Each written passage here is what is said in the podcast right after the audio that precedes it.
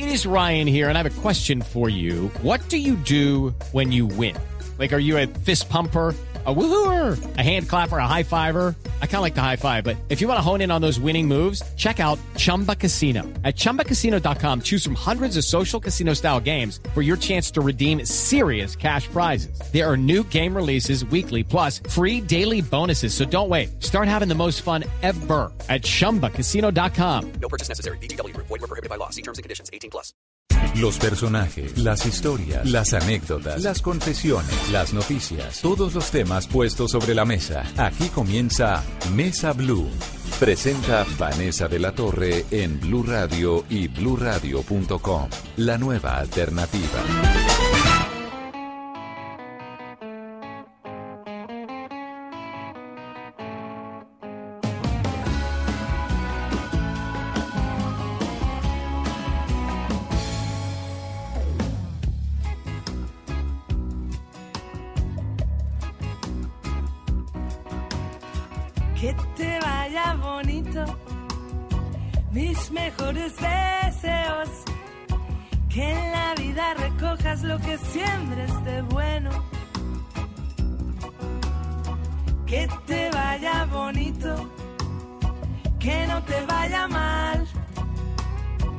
Y que el tiempo te deje donde tengas que estar. Quisiste ser universal, eclipsando mil sueños. Que Dios te proteja en la celda de tu soledad.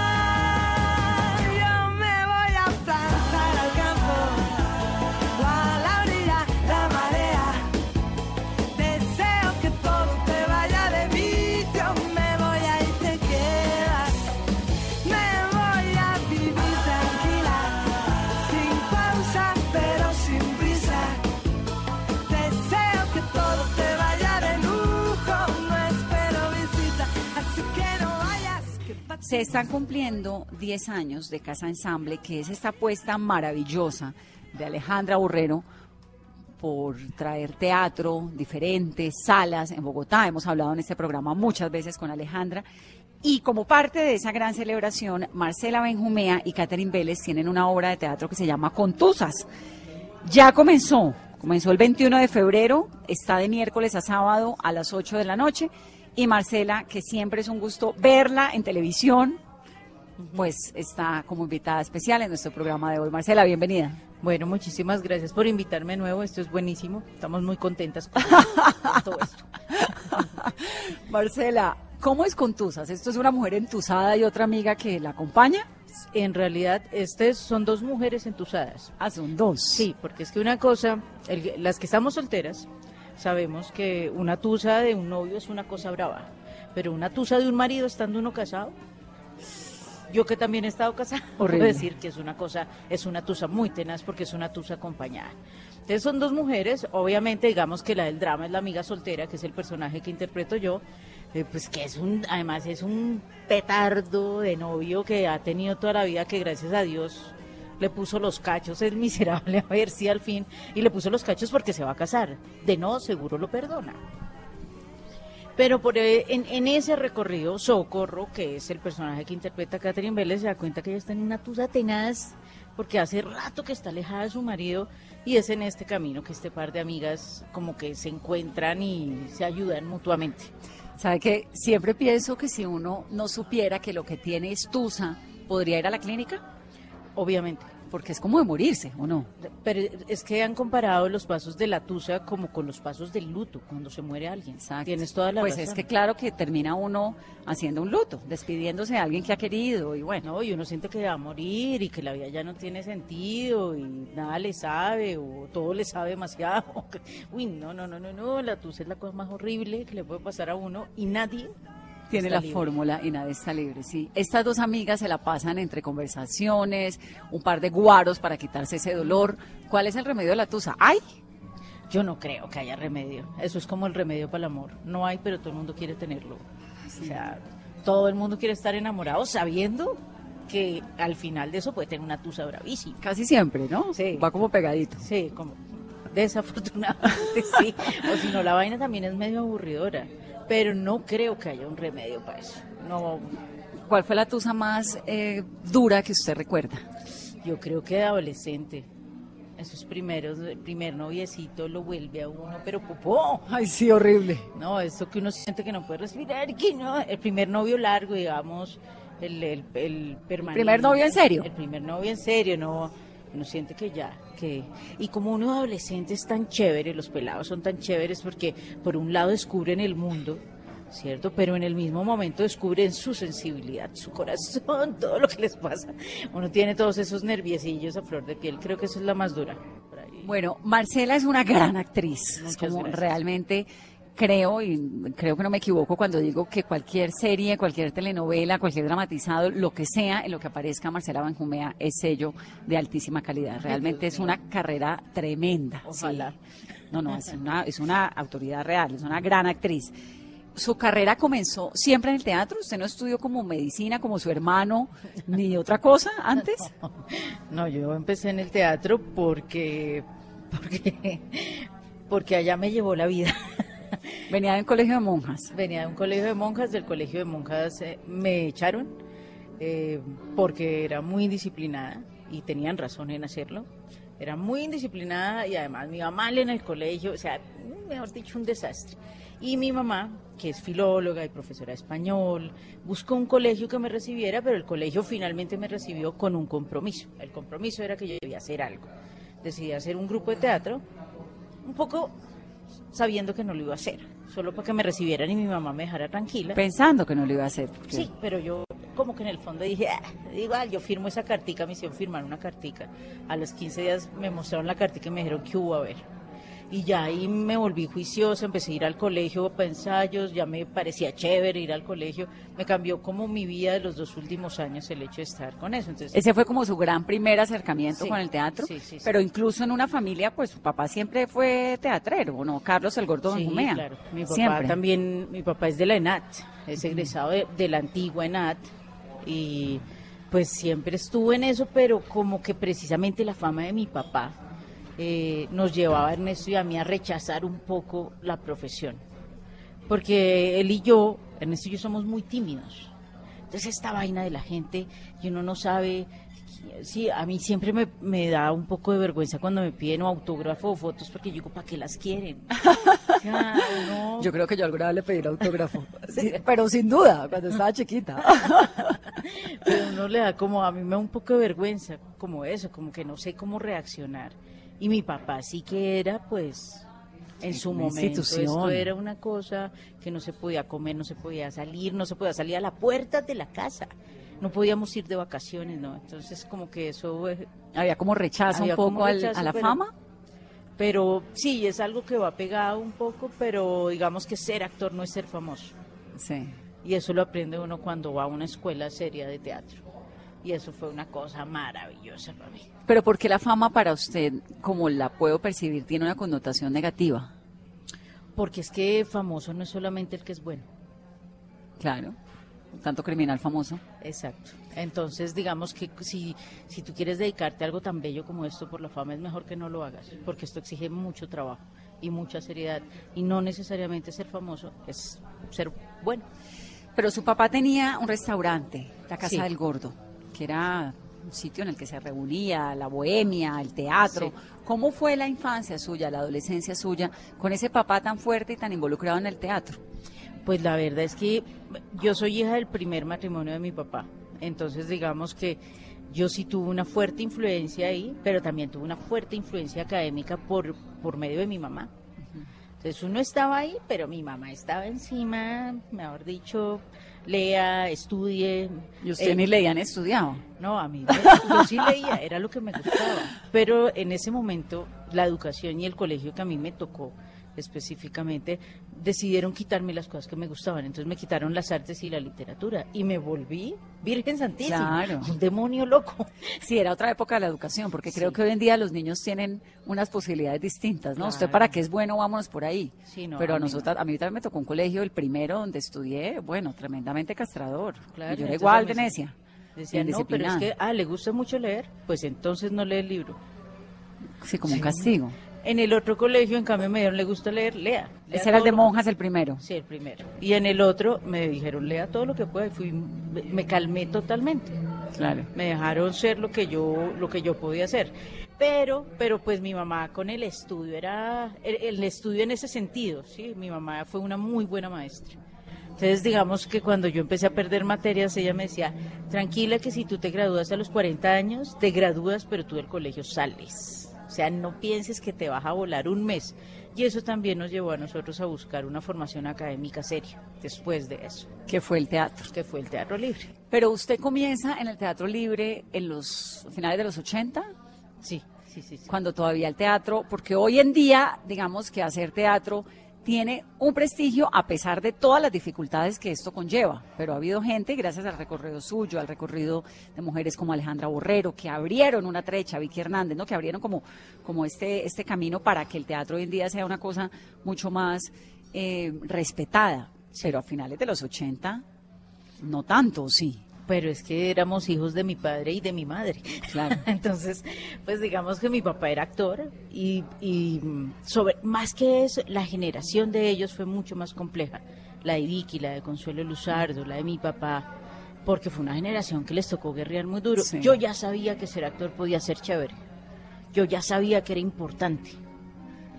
Pero ellos solamente tenían esa sensación y esas ganas. Yo sí lo sabía. Y tenía el apoyo Del de, papá. de mi papá. pues, ¿Siempre la apoyó? pues es que qué opción tenía, con qué autoridad moral me a pues sí. Pues sí, no.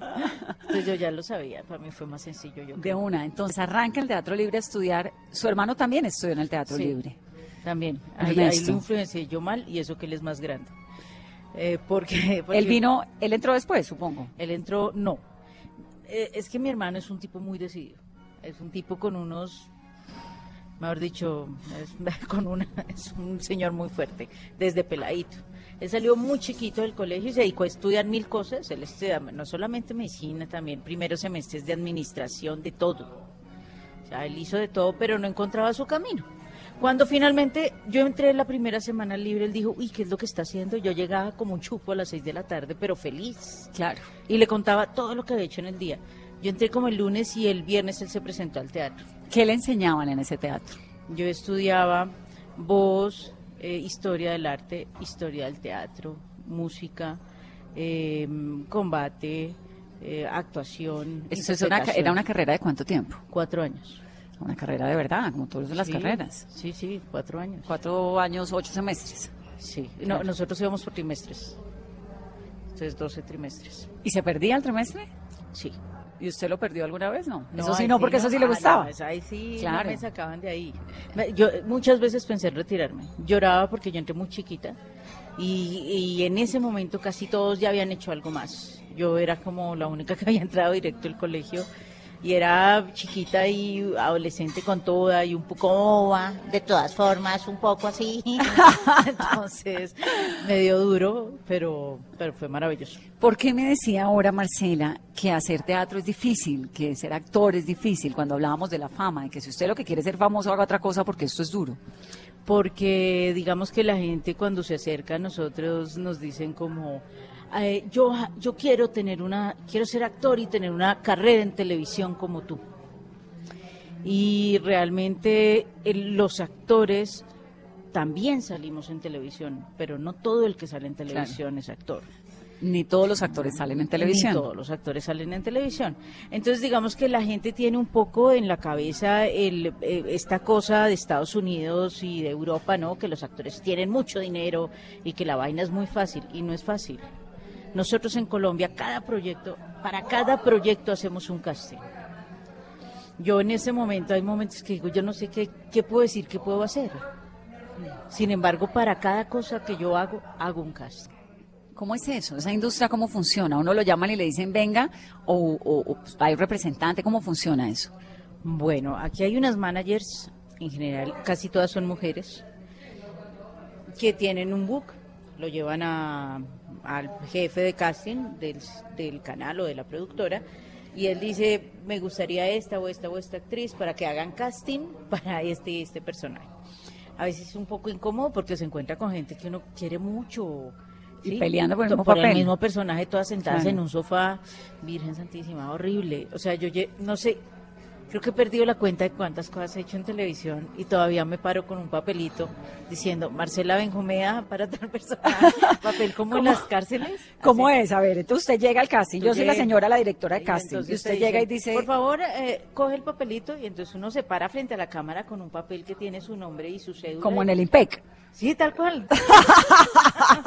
y creo que uno sale con la cara que salen ellos. Un casting es lo más tensionante que hay. Es un nivel, bueno, para uno actor. Y la verdad es que entre mejor te va, peor es, digamos, porque uno siente que el director eh, está esperando algo chévere. ¿No? Entonces uno además se siente súper comprometido. Pero le dan a uno como el, parla- el lo que tiene que decir Sí, sí, a ti te y dan se lo mandan el día anterior o ese día. Pues normalmente eh, te lo envían con unos días para que tú lo prepares. A veces las escenas son muy sencillas y entonces es muy difícil porque te lo envían y uno dice, pero yo qué le hago a esto, Dios mío. Sí, porque a veces están escritos muy pocos libretos, pero saben, por ejemplo, que el personaje va a crecer y ta, ta, ta. Va a ser importante, qué sé yo. Pero sí, es complejo, es complejo. Entonces uno arranca, actúa uno arranca, actúa y sale de ahí como y, con... y a usted todavía le dan nervios. ¿To- ¿Todavía? ¿Siempre? O sea, me muero del susto. Pero es que lo que te digo es más comprometedor. Cuando uno está pelado, ¿no? Entonces uno arranca, yo salí de la escuela a los 20 años. Entonces también uno tiene como esta responsabilidad que te da la juventud de, ah, bueno, yo lo hago y qué. Y, y entre mejor me tratan, mejor dicho, yo siento que tengo que hacer algo increíble. que no sé, no siempre me sale, no, No, no me- generalmente le sale. Yo no le he visto el primer papel malo. ¿Alguna vez ha hecho un papel malo que Sí, diga, uy, claro. ¿qué fue esto? Claro. ¿Cuál? Uy, muchos, pero no quisiera hablar de eso. Eso es como esas cositas que uno dice, si la gente lo- no lo notó mucho, yo mejor me quedo callada. Pero eso le iba a preguntar, Marcela, ¿de verdad fue malo o usted creyó que fue malo? Yo no sé, no sé, no, no lo sabría, no sé. Pero llega a su casa y dice, uy, la embarré ese papel, ¿en, un- en una obra de teatro o cuando se ve en televisión? ¿Usted es de las que se ve en televisión? Trato no, porque me voy muy duro. Porque le da a uno, sí, angustia. Entonces me da angustia y empiezo, me- se convierte en una tortura. Hay cosas que veo, digamos, eh, eh, los productos que me parecen que todos están hechos muy chéveres, trato de verlos y trato de no ver mucho mis escenas. Adelanto mis escenas. Sí, como, uy, no, no, no, uy, no, esto no me va a gustar. Eh, pero hay otros que no, porque me puedo pasar noches hasta las 3 de la mañana diciendo, pero ¿por qué no hice yo no sé qué? Porque, bueno, ah, claro, es que ese día tenía gripa, juepucha, no es que, bueno. Pero Marcela, el- la televisión tiene, repite, corte y repita. El teatro no. Bueno, pero el teatro tiene esa posibilidad de reivindicarse al otro día también, ¿no? La verdad es que a mí me parece que todo tiene su encanto. Yo siempre he dicho que los medios y los personajes son como los novios. Uno a todos los ha querido, ¿sí? Por diferentes motivos. Y, digamos que mis, mis grandes amores en este caso son el teatro, el cine y la televisión, que a todos los amo por manera, de, de forma distinta. El teatro es pura adrenalina, porque realmente la persona que vaya a ver una función la va a ver esa única vez. No hay edición. Entonces digamos que yo en teatro me tiro a matar como si no hubiera un mañana. O sea, como si fuera la última vez, porque también siento que si tienes 700 personas al frente esperando lo mejor de ti, hombre, tienes que hacer lo imposible y lo humanamente posible, mejor dicho, para eso. La televisión es muy rápida. Usted Muy. tiene en teatro El Feo, Contusas, Farcistas, El Inspector, Match de Improvisación, Alicia en el País de las Maravillas, Venecia. Tiene en cine La Cara Oculta, El Jefe, La Cara Oculta la de Andy, la de Andy Weiss, ¿no? Sí, Uy, sí. es un peliculón. Sí, sí, sí. Buenísima. El Superhéroe Nacional, Sala de Urgencias, La Niña que hizo ese papel de Mirella Pinzón, tan fuerte. Ese fue uno de los personajes que fue creciendo, ¿no? Con la serie Sí, sí, sí. tiene la mamá del 10 ahora. Cuando mira todos esos personajes, ¿cuál le falta? Todos. ¿Quiere cuál? El sueño suyo dice, esto quiero hacerlo. ¿Sabes que es que los personajes son tan complicados como las personas? Entonces creo que si tú coges solamente un curso de un colegio, digamos, colegio de monjas de que hablamos, de 40 niñas, si conoces a 20 te van a faltar las otras 20 por conocer, porque cada persona es diferente. Entonces me faltan por hacerlos todos, porque no conozco a ninguno en realidad.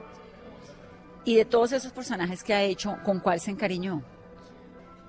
En general yo me enamoro de todos. Llega un momento donde yo hago personajes que son muy raros, sí, que son un poco complicados, eh, que son personas que a ti te normalmente te, te molestarían o te pondrían incómodo. Pero yo termino como diciendo, ah, pero yo entiendo por qué lo hacen, sí. Yo termino como Como con misericordia con esos personajes, Sí, sí. sí, yo termino como queriéndolos a todos. En teatro, obviamente, pues sí sé, ah, ah, hay obras como contusas, pues llevo 10 años haciéndolas. Entonces, pues digamos que seguramente será la obra más importante de mi vida porque cada año va progresando y va evolucionando y se va volviendo más chévere en la medida en que Catherine y yo crecemos y Ernesto también crece. Pero además es que Contusas tiene un componente, pues, impresionante, y es que Catherine, que es la que actúa con usted, es la esposa de Ernesto, que a la vez es su hermano. Eso- es decir, usted actúa con su cuñada bajo la dirección de su hermano. Sí, ¿Cómo les va en eso? ahora muy bien. Pero Ahora- al principio no. Al principio fue durísimo. ¿Por fue qué? durísimo. Es que, pues, eh, digamos que además eh, la obra también la escribimos los tres. Entonces, desde el proceso de creación, no sé, creo que uno se queja en la casa, ¿sabes? Eh, Cuando uno tiene su pareja y le dice, no, es que, no sé, me fue mal y este, mm, el director o el compañero, no sé. Sí, ¿de quién va a hablar mal? No, es que esta vieja, esta vieja es mi cuñada y este jefe, este jefe es el director, es mi hermano. Entonces, pues realmente fue, fue una dura lucha interna. ¿Cómo nació Contusas? Contusas nació en un momento en que, digamos, yo me quedé, estaba quieta un poco, empecé a dictar muchas clases y me, me empecé a investigar y a escribir como unas, como unas cosas, como unos monólogos. Y Catherine por su lado también.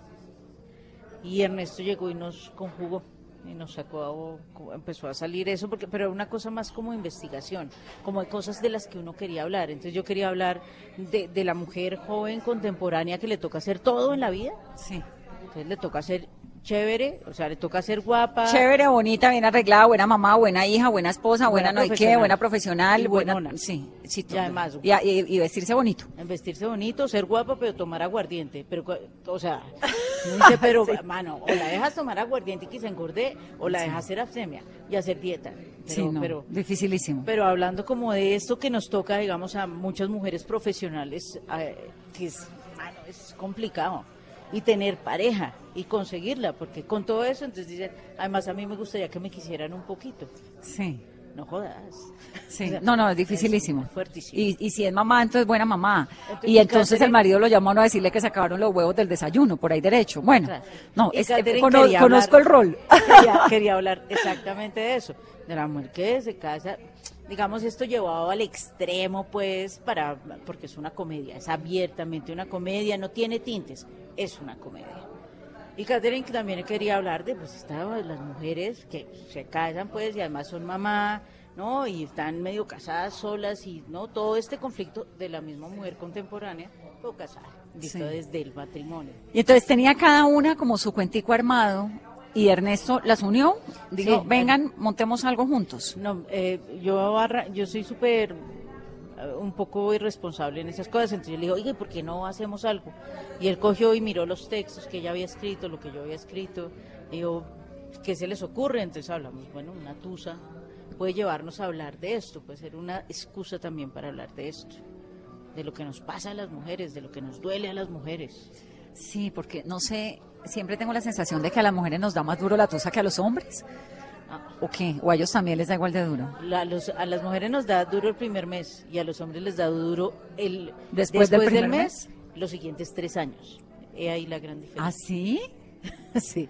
Me lo estoy desayunando. Yo pensé que porque a mí me acuerdo las tusas que me daban eran, no, no, no, no, de la Plaza Garibaldi, un lunes. Claro, total, así. Y a mí me parecía que Neruda eh, escrito para mí y las Todo. películas eran para mí Todo y Benedetti para mí. Mejor dicho, yo fui la musa de todos esos señores en algún momento de mi juventud. Pero claro, De la todas. tusa líbrame, señor. Y no, no, no, pero todos. Y, y si uno pone el radio y hablan y uno hace... Siente que es- el locutor habla para uno Sí, y las rancheras las, Las eh, escribió José Alfredo Jiménez para uno y Chabela las cantó para uno. Chabela sobre todo. Dice, Vamos a decir que le gusta Chabela. A mí me encanta. Pongamos ya una canción de Chabela porque es que buenísimo. esta excusa no me la daban hace mucho tiempo para ver a Chabela Vargas un domingo.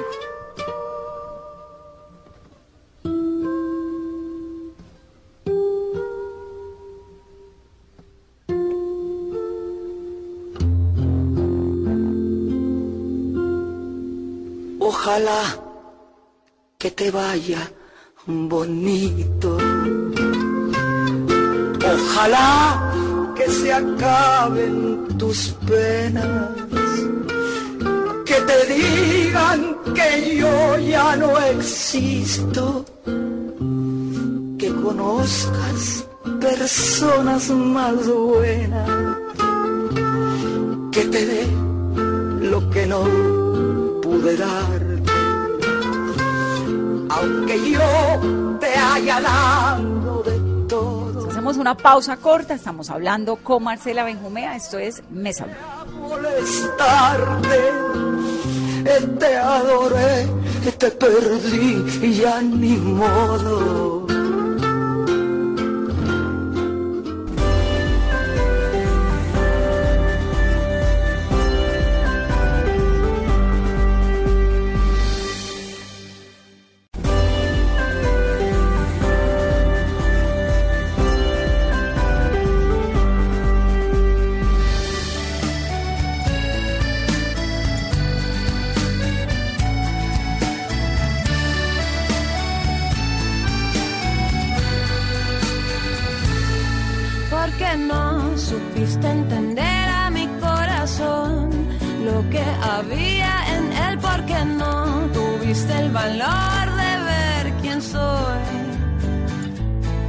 Porque no escuchas lo que está tan cerca de ti, solo el ruido de afuera y yo que estoy a un lado desaparezco para ti.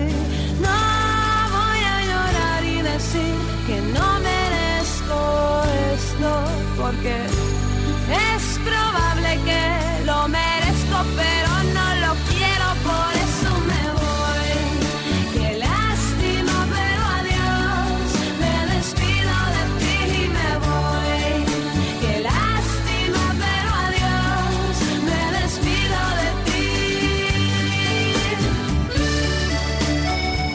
Marcela, ¿cómo está el corazón? Muy bien. ¿Entusano? No, no, no. no. Nada. No, ¿Por qué no tuvo hijos? Porque sí. O sea, no, pues digamos que eh, yo creo que yo he estado casada una que otra vez. digamos que esa no es excusa. digamos, digamos que a mí me gusta casarme. A mí me gusta casarme por ahí, pues cada cierto tiempo. Pero eh, me parece que, que un hijo es una cosa maravillosa, pero es muy exigente en la vida. Entonces, realmente eh, yo decidí que quería ser actriz. Y a mí ser actriz me quita el 90% de mi tiempo, de mi noche y de mi día. Porque cuando yo estoy empezando un proyecto, la mitad del proyecto me sueño con el pinche proyecto todas las berracas noches. Entonces, para mí es una cosa pasional muy profunda. Sea, para mí estar encima de un escenario es más placentero cuando sale una buena función que cualquier cosa en la vida, cualquiera. O sea, yo cambio eso por cualquier cosa. Y un hijo, yo decía, no, no puedo, no puedo hacer esto. Pero eso fue una decisión, usted dijo en algún momento en mi vida, no, me la juego y no voy a tener hijos. O, o fue como con una cosa que el tiempo y la vida lo fueron decidiendo por usted. ¿Sabe por qué se lo pregunto? Porque yo tengo dos hijas, tengo 40 años, y a veces me pongo a pensar con el amor profundo que les tengo y la inspiración y todo lo que me, me representan ellas. Yo soy también como usted, cuando tengo un proyecto, sueño, no hago nada más y soy súper obsesiva y lo pienso y bla y tal, ¿no? Y es una obsesión profundísima, súper apasionada con todo. Y a veces digo, ¿qué tal que no hubiera tenido hijas? Esa también es una opción de la vida. Pero hay como cierto tabú entre las mamás que nunca hablamos de eso. Que tenemos Sí. hijos y punto. Y pensar siquiera la vida sin los hijos es como que huele a pecado mortal. Sí, ¿no? sí, sí. ¿Cómo fue esa determinación? Pues la verdad es que a mí nunca me llamó poderosamente la atención. Al- en algún momento lo pensé, pero realmente la presión fue más social Claro. y, y de- digamos familiar. Mi hermano es un papá como Susanita, él siempre quiso tener hijos. Tiene una hija de 17 años. Sí, y tiene un hijo de 22 y los dos son una maravilla, pero es que él lo apasiona. Y Katy, mejor dicho, ni se diga. Y mi mamá le parecía que lo máximo era. Entonces, en algún momento, no ni siquiera presión, digamos. Yo decía, bueno, de pronto es hasta chévere, pero yo nunca estuve realmente convencida de la cosa. Nunca. Como que, y me parece que tener un hijo es una responsabilidad con el planeta, Sí. ni siquiera con los vecinos, pero sí, empezando con los vecinos.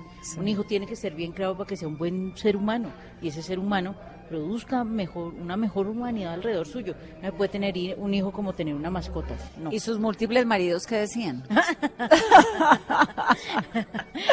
Mis múltiples maridos, pues no, ellos pues no les pareció muy chévere en un momento. ¿Cuántos maridos ha tenido Marcela? Eh, en realidad, nuestra Marilyn Monroe, nuestra, nuestra Liz Taylor. no, pero digamos que, que oficialmente, o sea, casada por lo civil o por lo católico, dos. Sí, pero también maridos con los que uno termina conviviendo, Sí, etcétera, sí. todo, Bueno, ¿no? ahí esos no los cuento. Pues porque no tengo una firma ante el Estado, entonces ¿para qué vamos? Pero sí, digamos que a mí sí me gusta la vida en pareja, como es obvio, pero pero eh, ese, eso me cuesta, me, me cuesta mucho. Le gusta la libertad también. Sí, sí, yo soy un espíritu libre. Sí, me gusta poder, pero más o menos porque igual terminé teniendo cinco perros y eso también es un chicharrón. Bueno, ¿cómo es la vida con cinco perros? ruidosa. ¿Es mejor cinco perros o un marido? No, yo los he mezclado bien. Sí, eso todo, todo cabe, todo cabe en esa casa. Pero pues realmente los perros, si tengo que decidir entre uno y el otro, pues la- creo que me quedo con mis perros. Además, usted, con todo ese sentido del humor que tiene, con ese talento, debe ser una mujer furiosa, ¿o no? Cuando se me salta, se me salta mal. Sí, de pánico. Sí, tenaz. ¿De dónde sacó ese genio, ese temple? De mi papá. Ah, quien vea al gordo de Jumea es templado. Mi papá cuando era joven tenía un genio, pues había, nos pasa como igual además, hay que presionar hasta que ¡pum! uno revienta y, y no es chévere.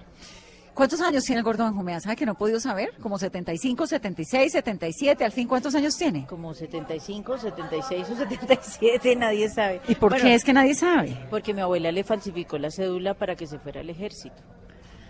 Ah, no me diga. Entonces, digamos que creo que son 75. Eh, ¿Él pero- tampoco sabe? Él- es que el mama gallo siempre con eso, entonces, pues, son 75, pero entonces no sé si está la cédula real en la que él aparece mayor o la, la edad de verdad. No sé si fue con la que se quedó. La mamá del gordo Benjumea crió cinco hijos Cinco, sola, sola. porque el papá se fue para el exilio muy joven, ¿no? ¿Qué fue lo que pasó? Que él era eh, del sindicato de los ferrocarriles nacionales. Los primeros sindicatos los de Colombia. Pero pues eso en ese momento para el país era terrible, un sindicato de trabajadores era terrible y él terminó eh, siendo exiliado político.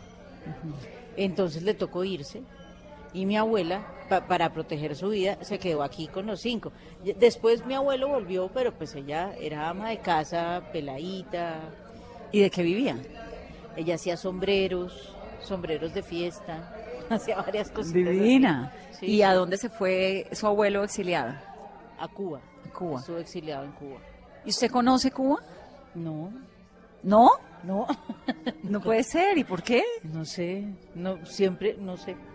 He tenido mucha curiosidad, he tenido mucha curiosidad por ir, pero no sé, siempre pasa algo, siempre me encarreto con otra cosa. me- ¿Cuánto tiempo estuvo su abuelo en Cuba? No sé en realidad, pero fueron como cinco años, siete años. Mucho. Como- ¿Y sabe por qué me despierta tanta curiosidad que no conozca Cuba? Porque Cuba, pues, primero como en la época, en la bohemia de los 70 y los 80 era la meca, ¿no? Sí, Porque sí. además tiene una tradición de teatro y de arte fuerte, muy fuerte. Me llama la atención que no haya ido. Sí, es, es raro. Pues bueno, claro que es que, digamos que en la escuela que yo estudié, es que yo entré a estudiar a los 16 años. O sea, yo cumplí 16 años en la escuela. Estudiando. Entonces, eh, en ese momento, la influencia de la escuela era más de Europa. Claro. De Stanislavski, un poco ruso. Stanislavski, Grotowski, Chislak, Sí. todo esto. Y entonces, digamos que cuando yo tuve la opción de viajar, lo que hice fue irme para allá. Para Europa. Sí. Bueno, ya Cuba es distinta, la Cuba de ahora no es la misma de antes y Sí, supongo no. que dentro de unos años tampoco va a ser la misma de ahora. La verdad Sí. es que con esa entrada, la muerte de Fidel y la entrada al capitalismo es otra cosa, es otra historia.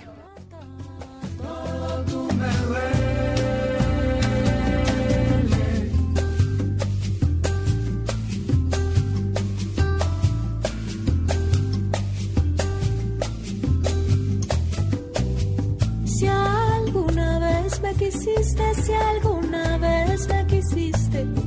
Hoy tu amor me envenena, hoy tu amor me Marcela, envenena. los actores uno ve que a veces se quedan como en un papel, ¿no? Como que hacen un papel que es el que los marca por el resto de la vida o del cual es muy difícil desprenderse. ¿Le ha pasado alguna vez? Sí, ¿Con cuál papel? con Yamil en Amor Sincero. Sí, que se quedó un poco eh, marcada por ese papel, pero usted o, o la gente que la vio. Creo que las dos. Y fue muy fuerte. Y tuve una tusa como de novio. ¿Con el papel? Sí, No me cuando diga. terminé, o sea, ya las pedía, lloré mis ojos. ¿Por qué? No sé, me dio como una cosa así, de verdad, como si yo me estuviera despidiendo de alguien que... Una cosa ahí un poco loca, yo sé que suena, pero eh, la sensación era como si alguien me estuviera desprendiendo de alguien muy importante. Y tuve una tusa como de unos 15 días que me levantaba triste todos los días. ¿Cómo es esa relación de una actriz con el papel que hace? ¿Cómo se prepara? ¿Cómo termina metiéndose en la piel de la actriz el papel? Pues realmente uno lo que, digamos que uno parte del principio de estar como un lienzo en blanco, más que de entrar a él, que él entre a uno. Eh, y, y, eh, y eso es un- y eso implica ver todo lo que se pueda leer, todo lo que se pueda llenarse, llenarse, digamos en teatro sobre todo es llenarse a nivel como histórico de todo lo que pueda tener, de, la- de todo lo que lo que puede haber visto ese personaje. Ahorita hay un autor que me gusta mucho a mí que se llama Declan Donnellan que habla de ver a través de los ojos del personaje más de que po- ponerse en su lugar, tratar de ver a través de sus ojos. Y es una preparación, suena un poco abstracta, pero es, es, eh, es, es compleja y es muy satisfactoria, pero tiene sus bemoles. En el caso de este personaje de Yamile que me dice que la, que la, que la impresionó tanto, ¿qué era lo que le gustaba de ella? Pues primero, lo que pasa es que como yo no soy madre, pero las admiro tan profundamente. eh, esta cosa, esta mujer con esa hija, ese amor, pero tan bravo, eh, y esta vamos a salir adelante a costa de lo que sea de nosotros mismos, siempre me pareció una cosa muy colombiana. Nuestras diferencias, digamos, con las personas, en Colombia hay unas diferencias de clases muy grandes. Sí. Por las mujeres berracas y trabajadoras de este país Son impresionantes. son impresionantes y son de todos los días. Entonces me pareció eh, sorprendente lo común que era un personaje como Yamil en un país como el nuestro. Sabe que siempre pienso que donde hay una mujer, no importa qué mujer sea, que haga una mujer, pues una mujer trabajadora, una madre, un hay un héroe. Sí. Es lo que veo, lo veo uno en su casa, en su casa trabaja una mujer que es un héroe, en el medio donde se mueve, porque son, pucha, y, y ser mujer en un país como Colombia es difícil. No, es que en el mundo es difícil, ¿no? Sí, es que además, digamos, solamente en salarios. Entonces, si una mujer lo hace, se gana un poquito menos. O sea, pues esta misma señora llega, consiente a sus hijos, les hace la comida, les tiene una sonrisa y a veces una palmada también. Pero, pero estas mujeres, digamos que, que para mí eso fue abrir la cabeza a una cantidad de mujeres en Colombia que, que además me despertó una sensibilidad violentísima por, por las mujeres colombianas, las mujeres de la clase trabajadora colombiana que uno dice, qué mujeres tan berracas en la vida, o sea, Tremendas. Son tremendas. Salen de su casa a las 5 de la mañana para llegar a trabajar a las 7, trabajan todo el día, se devuelven a las 5 para llegar a las 8 de la noche a la casa a poder ver los hijos media hora con la plata del día para poderles comprar unos zapatos. Es, pucha, realmente un país construido a punta de la pujanza de unas mujeres muy Sí. berracas. Y estamos viendo, Marcela, en el mundo dos fenómenos que a mí, honestamente, como mujer, me tienen fascinada. Uno es el Me Too, este grupo de mujeres en contra de los abusos y los acosos eh, para ser alguien en la vida, ¿no? Por poderosos. Y el otro es un poco que está ligado, pero es el de la reivindicación de las mujeres de decir, perdón, a mí me tienen que pagar lo mismo que le pagan al señor. Yo soy igual de competitiva, trabajo igual, pero entonces eh, merezco el mismo trato, como una liberación femenina dura. Arranco por el Me Too. Usted lleva muchos años en la industria. ¿Hay abuso sexual en la industria, en la dramaturgia colombiana? No sabría decirte. A mí ¿Nunca no le me- pasó? No. La verdad, a mí no, supongo, pero la verdad, digamos que también creo, mi papá nunca influyó para que yo tuviera un personaje ni para que me dieran un trabajo, pero que si en algún momento eso iba a pasar, también pensar en mi papá de por medio, Tal vez o en mi hermano de por medio. Entonces realmente a mí nunca, yo nunca sufrí eso. Ni en la escuela, ni en el teatro, ni en nada. ¿Qué tanto, qué tan palan- palanqueador fue su papá, si así se puede usar el término, Cero. en las apuestas suyas? Con Ernesto y conmigo, cero. Cero. Siempre fue muy respetuoso. A mí me parece que las palancas, eh, ese tipo de palancas son altamente perjudiciales. Pero es un país de palancas. Pero mira cómo estamos. sí. No es ejemplarizante para nada. Sí, no, ¿Es Colombia una sociedad machista? claro. Totalmente. ¿En qué? en todo. O sea, es un país que piensa, eh, nosotros tenemos mujeres, nosotros como colombianos tenemos mujeres maravillosas, capaces, berracas, ento- pero siempre hay una duda, em, eh, digamos que en grandes puestos están rodeadas de muchos hombres, ¿cierto? Es complicado, me parece que, que para la mujer en Colombia, en todos los puestos de poder, generalmente son los puestos de las mujeres son puestos solitarios. Y eso no me parece justo. Hay mujeres muy barracas en todo, en este momento, pero son puestos solitarios, que las dejan un poco rezagadas porque, uy, esa vieja cómo jode. Pero también trabajar con mujeres es difícil. Porque Pero- las mujeres entre nosotras mismas nos damos palo. Duro. Pero yo, pues yo no sé, es que yo soy tan de buenas en la vida, te lo juro. A mí no me ha tocado eso. así. Me tocó en algún momento cuando arranqué por ahí unas par de cosas hartas, pero nunca más. No es que sea de buenas, Marcela, es que es una vieja berraca y talentosa. Ah, Y esa gracias. combinación, y además es buena persona. Ay. Esa combinación es explosiva y, y- y sobre todo construye un piso muy sólido, que es el piso por el que con suerte está caminando hoy en día.